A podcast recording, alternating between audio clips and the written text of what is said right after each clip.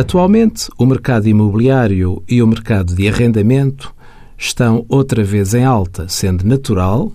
que muitos senhorios indemnizem os inquilinos para saírem, no sentido de fazerem obras para aumentar as rendas ou ainda também para passarem a desenvolver outras atividades, eventualmente mais rentáveis, como o alojamento local.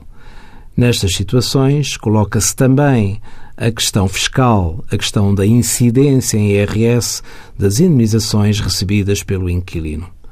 O Código do IRS estabelece que determinadas indemnizações são consideradas como rendimentos da categoria G desse imposto, nomeadamente as indemnizações por danos não patrimoniais, danos morais, não fixadas por decisão judicial ou decisão arbitral ou resultantes de acordo homologado judicialmente. Também as indemnizações por danos emergentes não comprovados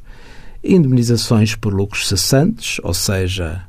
que se destinem a ressarcir os benefícios líquidos deixados de obter em consequência da lesão, indemnizações por obrigação de não concorrência e ainda as indemnizações devidas por renúncia onerosa a posições contratuais ou outros direitos inerentes a contratos relativos a bens imóveis. No caso das indemnizações recebidas por inquilinos para saírem das suas habitações, se em termos legais forem classificadas como indemnização para reparação de danos não patrimoniais, e admitindo que não resulta de um acordo judicial ou qualquer das situações de exclusão, então a quantia recebida está sujeita a tributação em sede de IRS.